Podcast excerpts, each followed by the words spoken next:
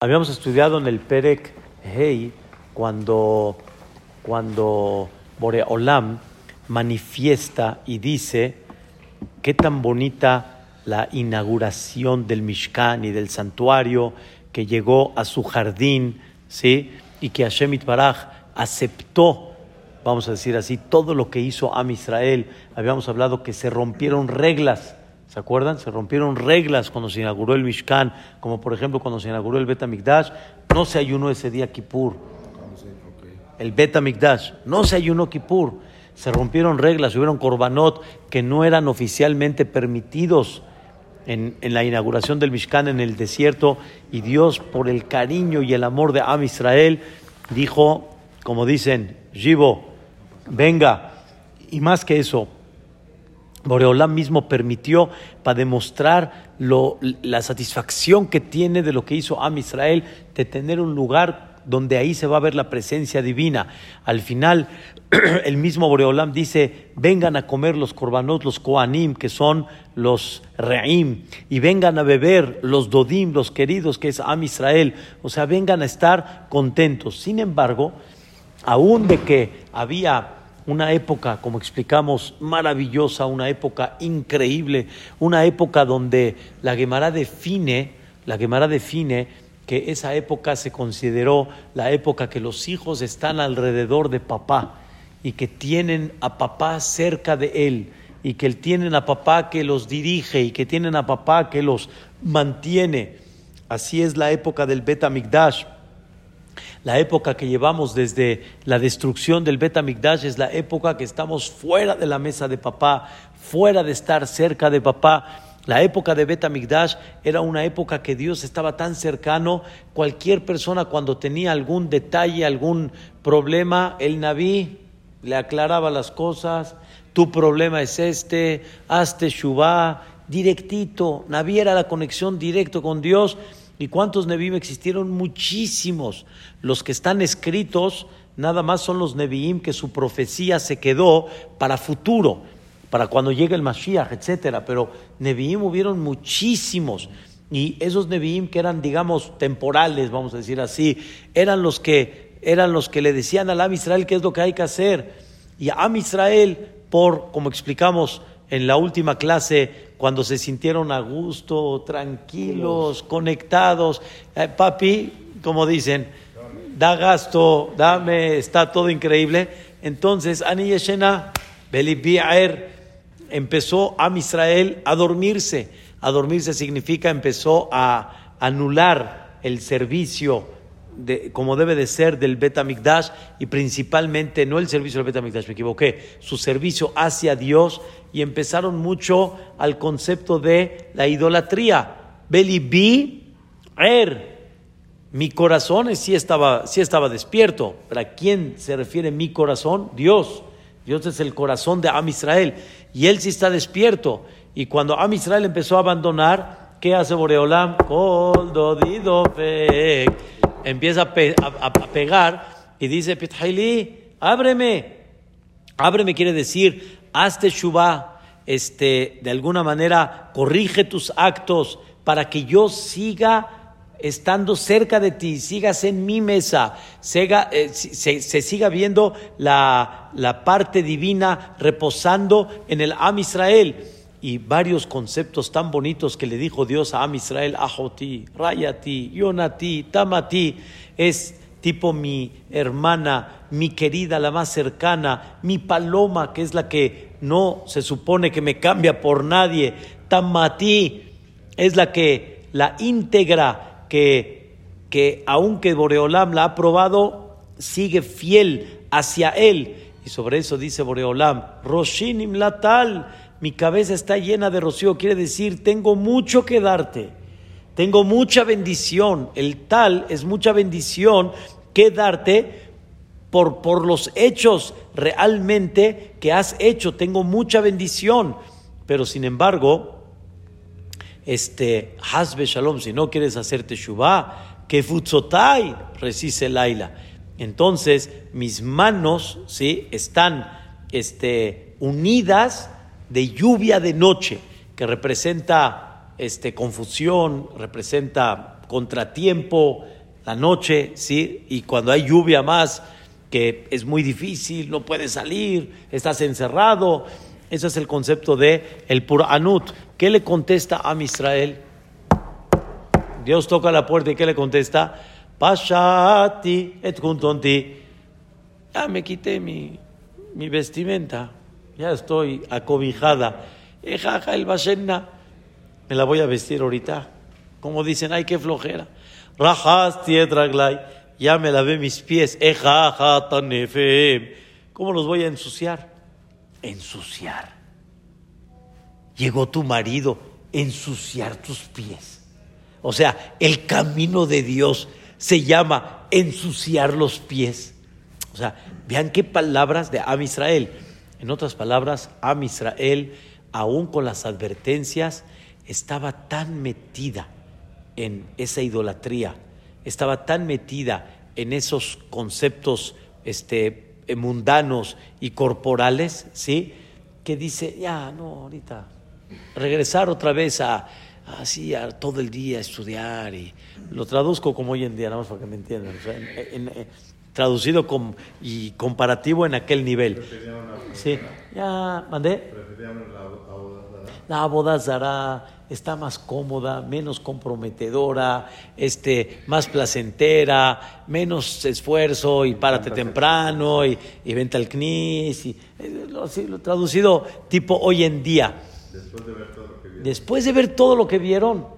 Pero siempre, como explicamos en la clase hace dos semanas, siempre Boreolam, para tener un, un equilibrio de libre albedrío, tiene que poner un equilibrio del otro lado.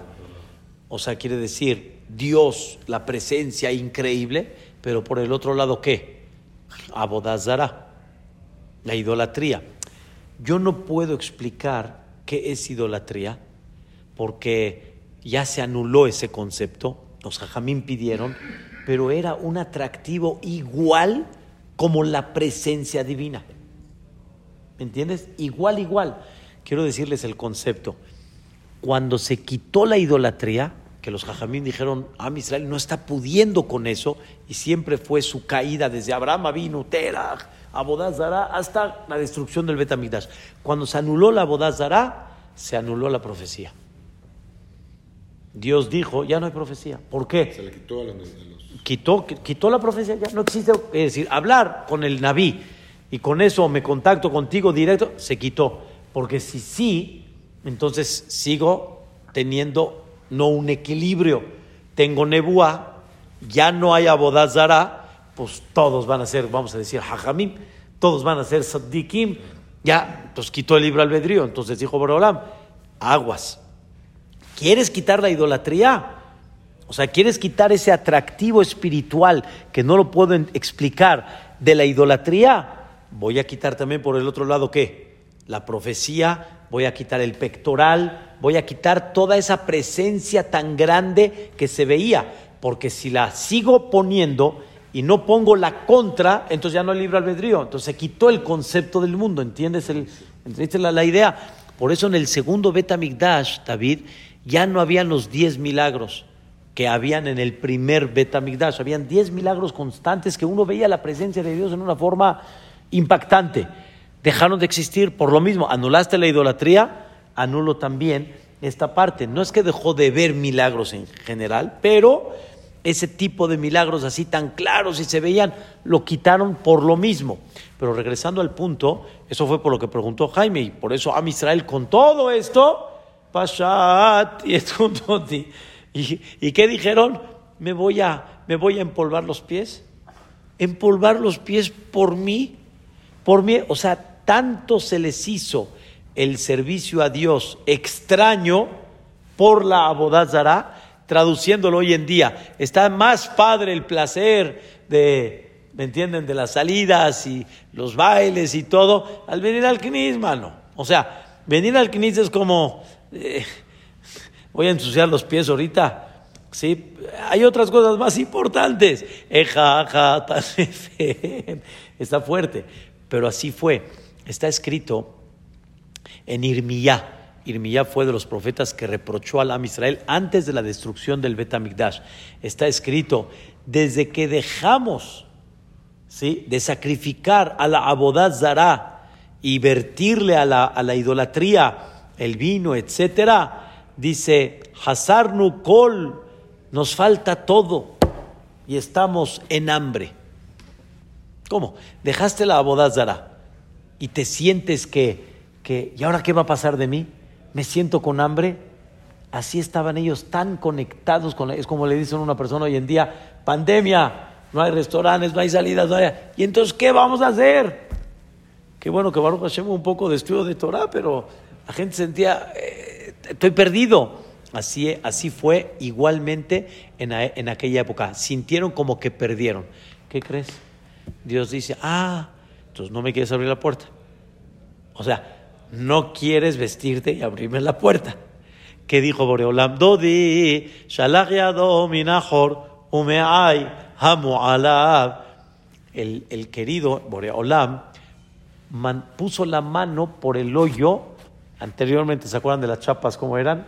Eran, eh, eh, eran de, llave, pero realmente se veía en el hoyo. ¿Sí? En el hoyo. Entonces Dios metió la mano en el hoyo, nada más, ¿eh? Dodi, Shalach minahor. Así, puso su mano. Puso su mano. ¿Qué significa? Cuidado, ¿qué significa poner la mano? ¿Qué significa poner la mano? Dice el comentarista Rashi algo, algo fuerte. Lo dice el comentarista Rashi, poner la mano quiere decir cuando Am Israel no quiso regresar en Teshuvah, o sea, no, no, como dicen, no, no le hizo caso a Dios, entonces Boreolam puso su mano para mandarles contratiempos y moverles el tapete. Eso se llama poner la mano. Pero ¿por qué habla de poner la mano en el, en el hoyito de la puerta? ¿Por qué nada más poner la mano? Porque no les mandó, ¿sí? Todo lo que merecían recibir por haberse desviado del camino de Dios. Nada más fue así, como dicen. Nada más metió la manita. O sea, como dicen, les movió el tapete. Les movió el tapete, pero ¿cómo les movió el tapete?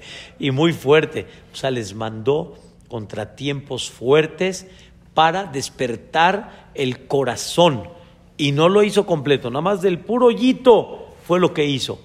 Eso que provocó, ay hamu alab. Y entonces mis, mis tipo mis entrañas, ¿sí? Mi, mi interior, hamu alab. Entonces empezó a despertar y decir, Dios, hola, que es lo que normalmente nos pasa. Como dijo un jajam, dice, cuando la gente normalmente grita Mashiach? Cuando hay problemas. es lo normal.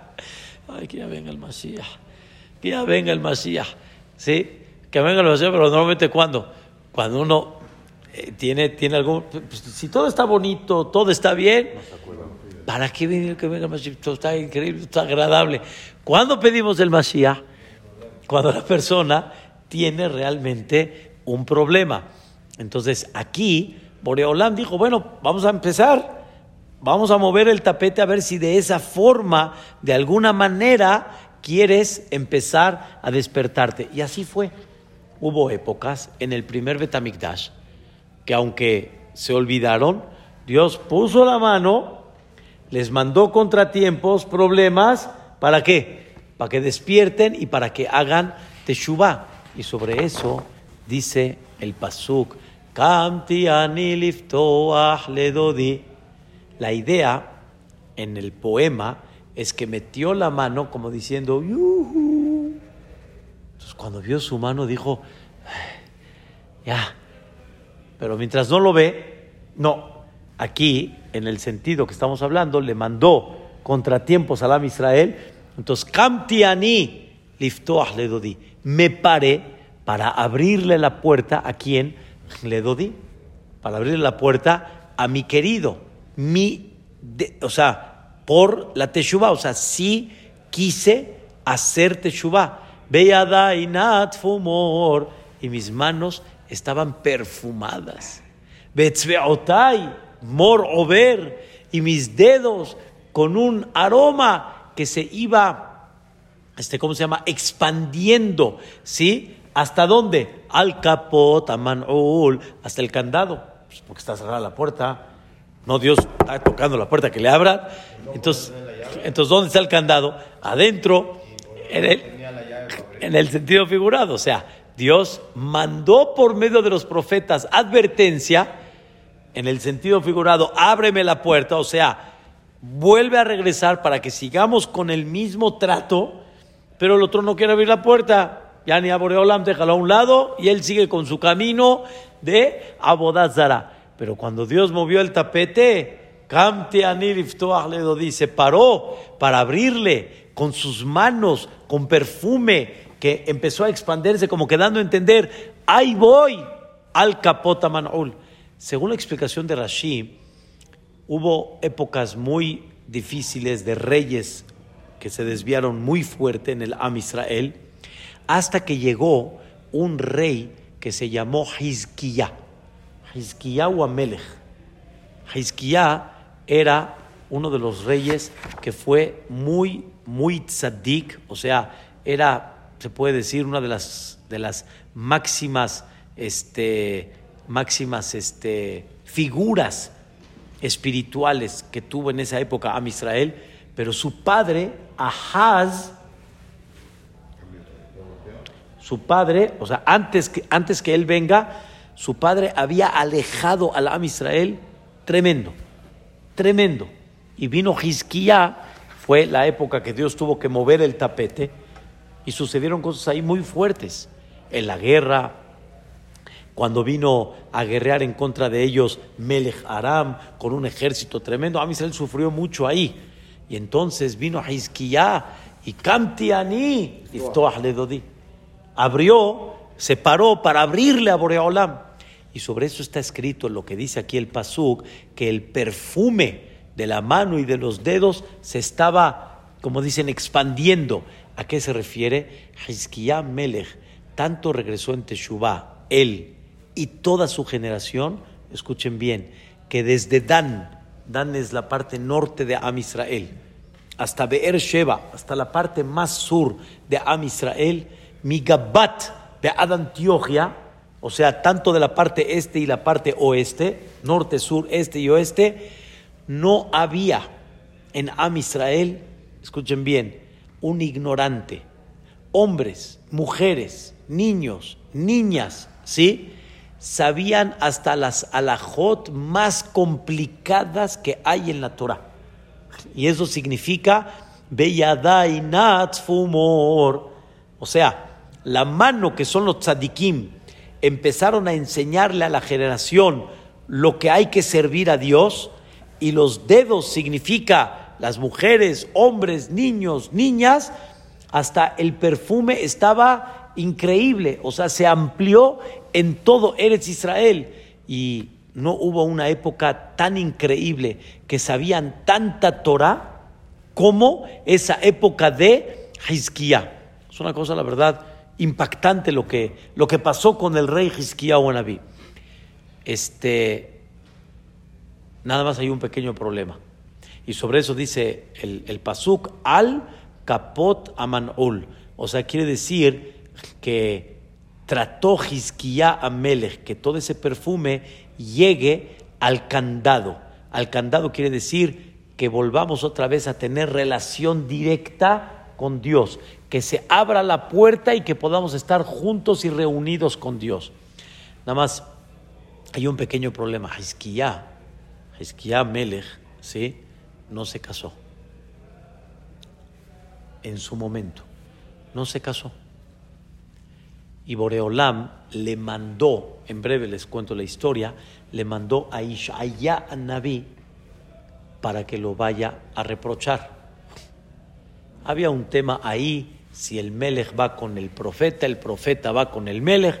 Al final Dios enfermó a Hizkiya Naví, lo enfermó y estaba en peligro de vida o muerte. Tenía que ver que no estuviera casado.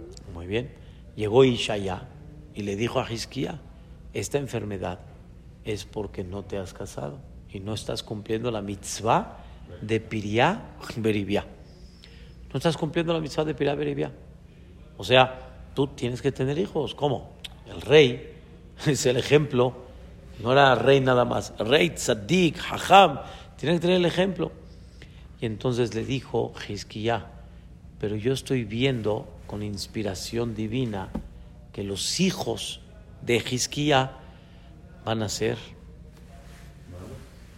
totalmente lo contrario que hizo Hizquiyá.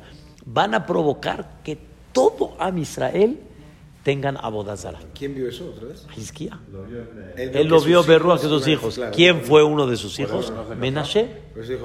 El famoso Menashe fue aquel que tanto desvió al Am Israel, tanto, tanto, o sea, lo desvió en idolatría, que ahí fue cuando se decretó principalmente la destrucción del Betamigdash. Muy fuerte. Entonces le dijo Ishaya, oye, Bekabsha de Rahamaná la malaj. O sea, en los secretos de Dios, ¿tú qué te metes? Dios no te dice que te conduzcas bajo Ruach HaKodesh. Es como si una persona dice que Ruach HaKodesh, su Neshama, está con la Neshama de tal, y por lo tanto, pues vamos a permitirnos porque somos pareja. ¿Me entiendes? No, pues aquí los dos no van con, aquí no van con Ruach. La Torah que te dice, cásese, y lo que suceda después de la boda y el casamiento es Kabsha de Rahamaná, son los secretos misericordiosos. Al final, Hizkiyahu Naví entendió el mensaje, pidió tefilá a Boreolam, le entregaron otros 15 años de vida, si recuerdo bien, y este, a- al final así sucedió, que tuvo a Menashe y, y Barminan volteó al pueblo. Se cumplió lo que Se cumplió esa parte, ahorita, ahorita van a escuchar este, este, este concepto. Y tuvo este, tuvo este Hizquiyá, o sea, Dios hizo un milagro para Hizquiyá principalmente, un milagro que Dios detuvo al sol, detuvo al sol. Y todos se dieron cuenta, todos se dieron cuenta que el sol se, se detuvo. Se detuvo por un tema para la curación de Hizquiyá y uno de los, de los reyes en aquella época, en Babel, ¿sí? este, cuando vieron el milagro y se enteraron el honor a Hizquiyá o a Melech, escribieron ¿sí? una carta reconociendo la grandeza de quién? De Dios. Entonces, quien escribió la carta puso Shalom al Hizquiyá, Shalom a Jerusalén y Shalom, al Elahá, al Dios de Hizquiyá. Llegó Nebuchadnezzar, que era uno de los súbditos del rey, y dijo, rey, no creo que es lo correcto. ¿Cómo? Escribieron, este, escribieron primero a Hizquiyá, después a Jerusalén y al final dejaste a Dios.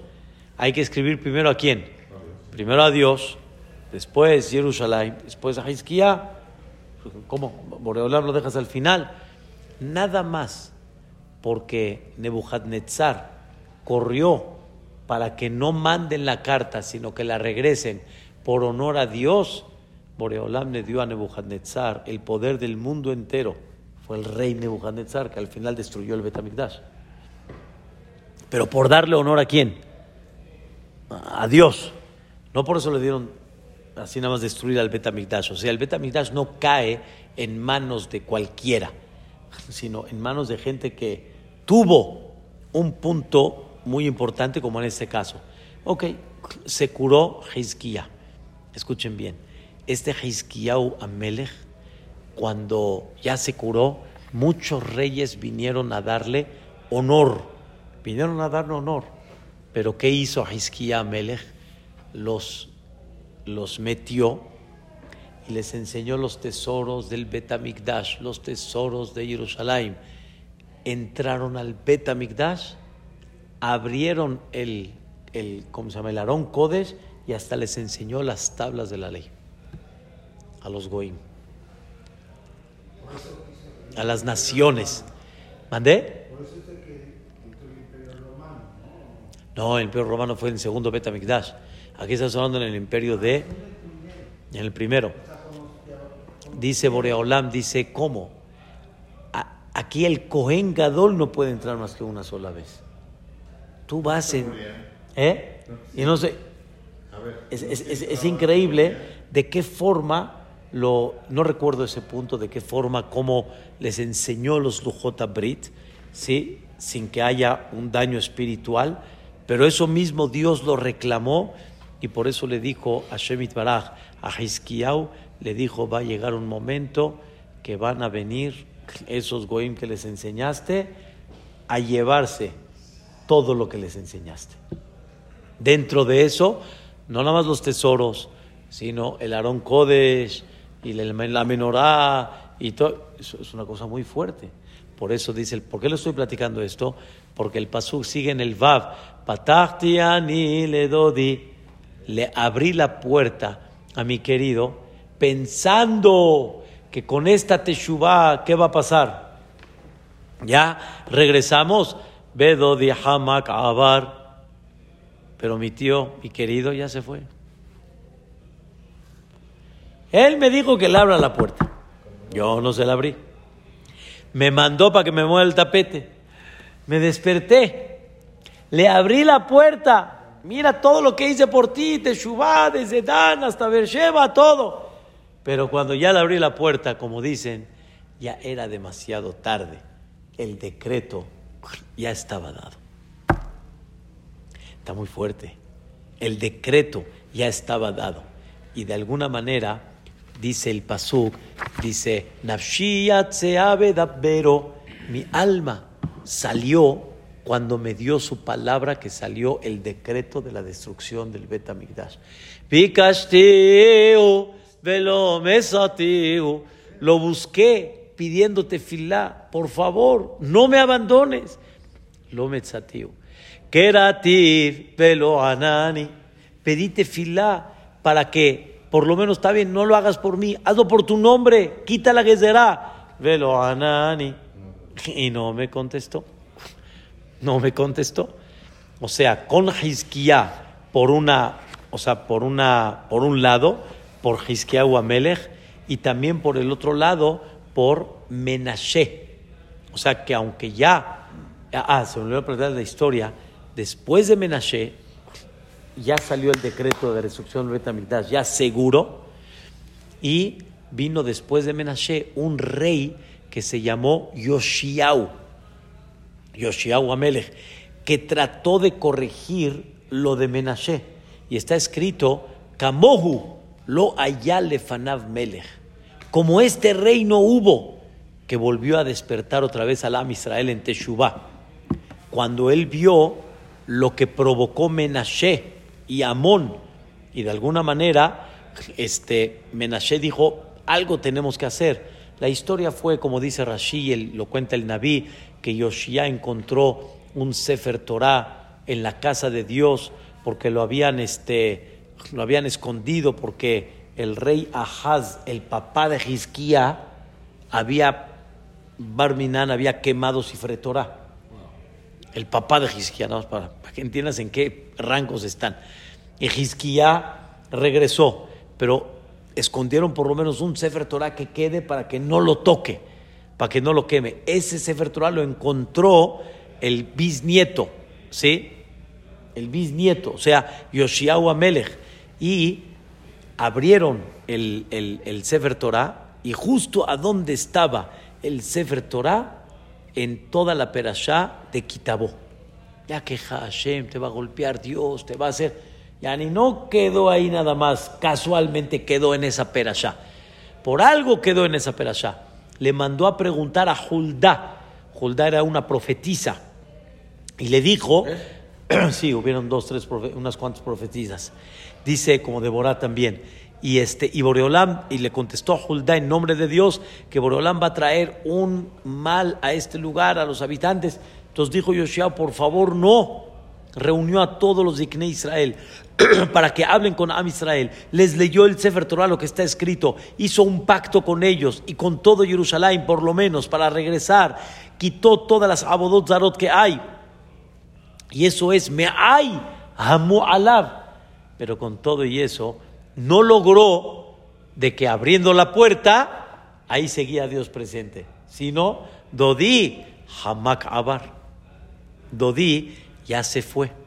Y el enojo, vamos a decir así, de Boreolam, al final no, este, no terminó. Y según la explicación como trae Rashi, fue una teshuvah que aunque sí fue muy buena, tanto en la época de Hizkiah como en la época de Oshia, fue muy buena, pero no dejó de ser una teshuvah que principalmente fue, escuchen bien, por los golpes. O sea, no, el único que supo ver eso es Boreolam. no fue una teshuvah que realmente hizo un cambio tan de origen que ya no van a caer otra vez. Por amor. Por amor. Sino fue por los sufrimientos. Sí, hacemos teshuvah por sufrimiento, pero la idea es que después de esa teshuvah, es como por ejemplo, voy a dar un ejemplo. Una persona este, tuvo un tema en el corazón hace muchos años. Muchos lo conocen, lo conocieron, Allah falleció. Tuvo un problema en el corazón y le dijo el doctor, Señor, le dije, le dije que deje de fumar. Usted no dejó de fumar. Pero cuando tuvo un susto real, yo me acuerdo, lo vi en el colelito, y en eso me dice, este, ya ni mugre cigarro, o sea, el cigarro, todo. Pero lo dejó realmente, ¿por qué, David? Por el espanto que tuvo, por el corazón, por miedo. Pasaron unos meses, no recuerdo cuántos, seis, siete meses, y de repente lo veo. Cuando yo lo vi a él diciéndome, me dijo personalmente, mugre cigarro, me da pena la palabra, Yani, ¿qué cigarro? ¿Qué? En su momento sí, así lo ves, pero fue nada más por qué, por el miedo. Igual cuando una persona hace una dieta, porque esto se empezó a sentir mal. Y, pero si no trabaja de raíz para que ya no vuelva a caer, entonces esa teshuva no tiene la fuerza para que Dodi siga presente, sino cuando abre la puerta, Dodi, Hamakabar, Rah, se fue. Vikashtiu, velo mesateu, kerativ, velo anani. Pregunta Rashi, Irmiyá, como les dije, fue el profeta que advirtió al Am Israel, por favor, viene una destrucción, hagan Teshuvah. Y él fue el que hizo Eja antes que se destruya el Betamigdash. No sé si sabes. Pero habla del Irmiyá habla de la destrucción del Betamigdash antes de que se destruya el Betamigdash. Irmián Naví mismo está profetizando lo que va a pasar con Am Israel. De alguna manera, hagan Teshuvah. Lo mandaron a volar, es más, hasta ya lo iban a matar, de tanto que nada más está molestando, en el, en el, sentido figurado. Entonces, pregunta Rashi, si dices que ya la Gezerá está dada, como dicen, el decreto está dado y ya no hay para atrás. Entonces, ¿para qué? ¿Para qué irme ya? Hágate Shubá y con eso. Si el decreto ya está dado. Contesta Rashi, algo impresionante. Contesta Rashi, lo levatele que será. No fue decreto para anular la que será, sino para alivianar la forma como Dios mandó. Sea, la teshuva era para alivianar. Para alivianar, para que sea más tranquilo. Más leve. Que no sea el, el, el golpe este, res, ¿cómo se llama? recio. Seis meses si no fuma. Y si fuma, le va a morir en tres meses. O sea, la, la teshuva era una forma de alivianar el tema que por lo menos, o sea, hay veces uno no sabe. Es verdad que todos nosotros muchas veces nuestra teshuva es más superficial, pero no tenemos idea cuánto aligera. Cuánto aligera. Como dicen, el amortiguador, que en vez de que el golpe sea así recio, hay un golpecito, pero es, es, es, es más tranquilo. No condicional, es decir, hago teshuva de esto o voy a hacer esto para esto. Sí, es, o sea, sí, sí tiene un efecto. Sí tiene un efecto. No se considera una teshuva así de amor, se considera una teshuva por temor, por conveniencia. Pero tiene un valor, es lo que estamos hablando ahorita. ¿Cómo ya está diciendo, hagan Teshuvah así? La respuesta es, esa Teshuvah hubiera tenido un valor, ¿para qué? Para alivianar el por Anut, que no sea... Si hubiera sido por amor, hubiera valido Oh, no, el Dodí no se hubiera ido, el querido no se hubiera ido, si no hubiera, hubiera regresado. Hay veces, es, es por dar un ejemplo, Barminan, quitarte el negocio o te lo dejo, pero está, está difícil, pero por lo menos ahí voy, va dando, está echando, pero no el golpe así durísimo. Esa es una. Y aparte, hubiera sido más fácil preparar el regreso si hubieran hecho Teshuvah. O sea, no hubieran tenido que volver a construir de la nada, sino hubieran tenido ya muy preparado, hubiera sido como que regresar a lo que ya estaba, o por lo menos en un porcentaje muy importante. Ellos cuando, cuando regresaron tuvieron que volver otra vez a levantar, ¿sí? Todo. Esa es la, esa es la idea de la Teshuvah que hubiera servido. Sin embargo, a Israel al final no, y por eso dice el Pasuk Zain, Asobebim Bair, Ikuni, Fesaoni, Nasu alay, Shomere Ahomot. Cuando vino el momento que tenga que llevarse a cabo el decreto, porque no hizo, no, al final a, Israel, aunque hicieron Teshuvah, Hizkiah se alejaron Menashe. Yoshia se volvieron a alejar otra vez posteriormente con Yehoyakim y. Entonces al final se alejaron. Entonces cuando vino el momento de la Gezerá, Metzauni me encontraron, o sea, se encimaron a Shomerim, a Sobebim, Ba'ir, se refiere a Nebuchadnezzar, a todo su ejército que sitiaron, sitiaron la, la ciudad y después entraron en ella, hicieron Barbaridad. Y Kuni, me golpearon. Fesauni.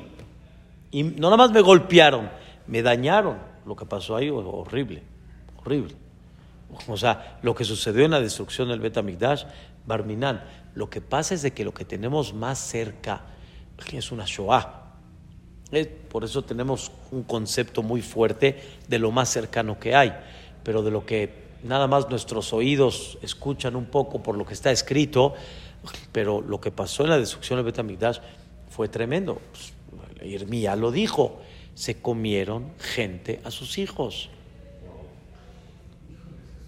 Bashelu y Aldehem, Yeden Hashim Rahamaniot, dice Yaldehem, o sea, las, las manos de las mujeres, que no hay más que la piedad de una mujer de su hijo, ella, o sea, fue, fue el hambre que hubo por el sitio, las cosas que fue, una cosa muy, muy dura.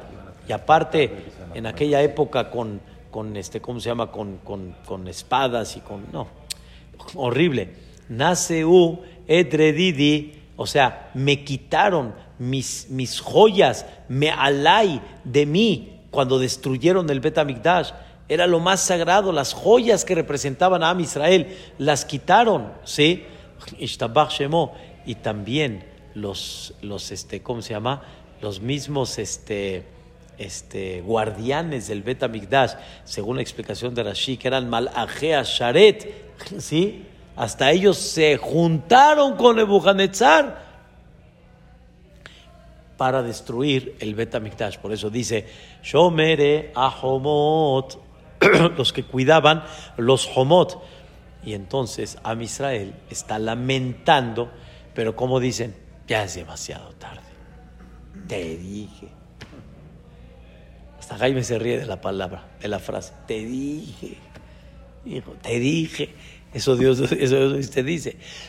El dicho dicen, la quemará, así dice el dicho. Cuando yo quería, tú no quisiste. Ahora cuando tú quieres, yo quiero, o sea, es aquí al contentín, como cuando cada uno quiere, no es así. Y viene Nishbati etchem penot Yerushalayim, otra vez regresa el juramento en el sentido figurado que el pueblo de Israel este, como que hace jurar a las naciones, más bien dicho, sobre las naciones, ¿sí?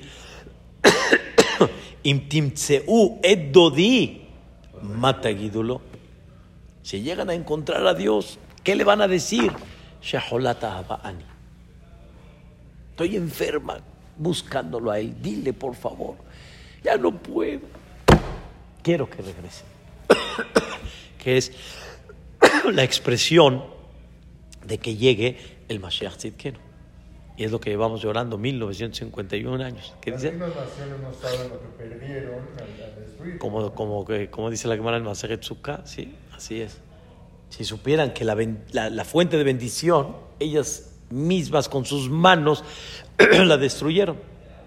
Pero a Israel sí sabía. ¿Qué pasó? Mañana continuamos. Amém, bem, amém.